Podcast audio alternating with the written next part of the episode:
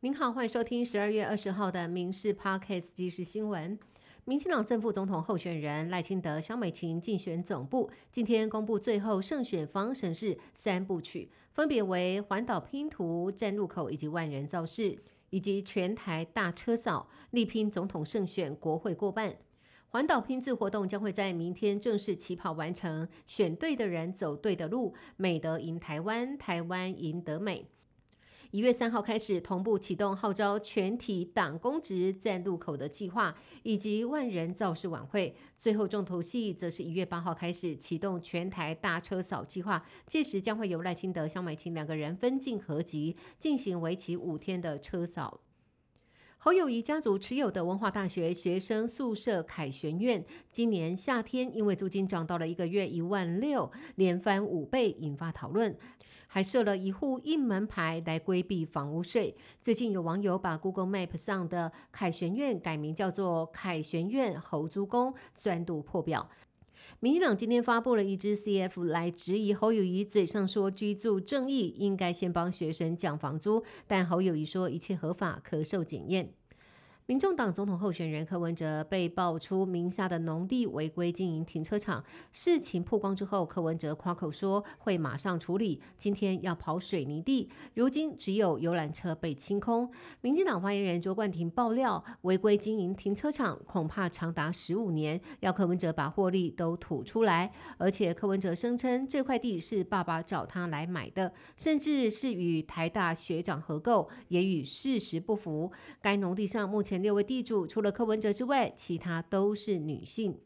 新北果菜公司的弊案继续延烧，之前民事新闻独家踢爆，有拍卖员涉嫌预留蔬果从中牟利，还有人在外兼差开设蔬果行，更有农民站出来指控一名涂姓组长收取回扣，却还贱卖蔬果，让他们愤愤不平。新北市议员黄淑君在爆料，涂姓组长南下找农民，希望他们改口。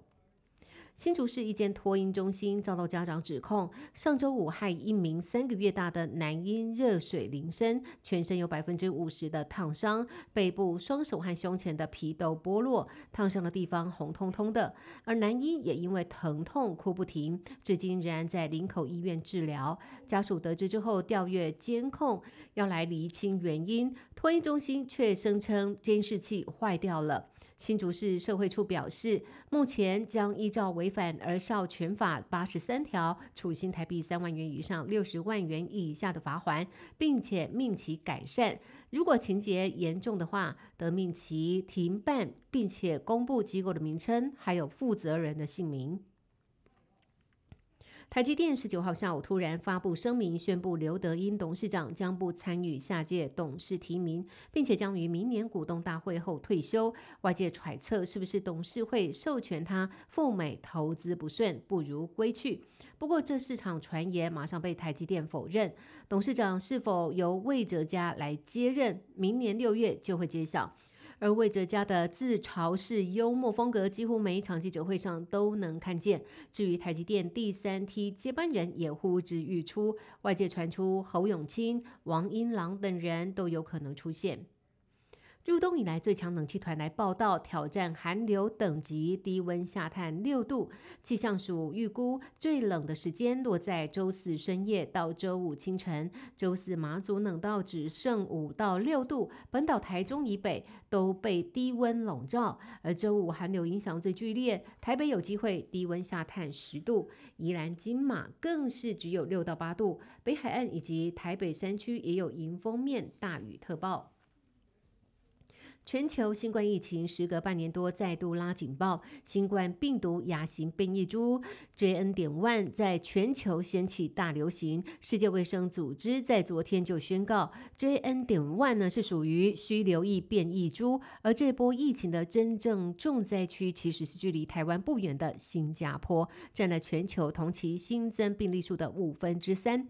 另外，中国也在上周发现七起 JN. 点一的病例，不过美国机关署也强调。只要施打新冠疫苗加强剂，就可以防范感染。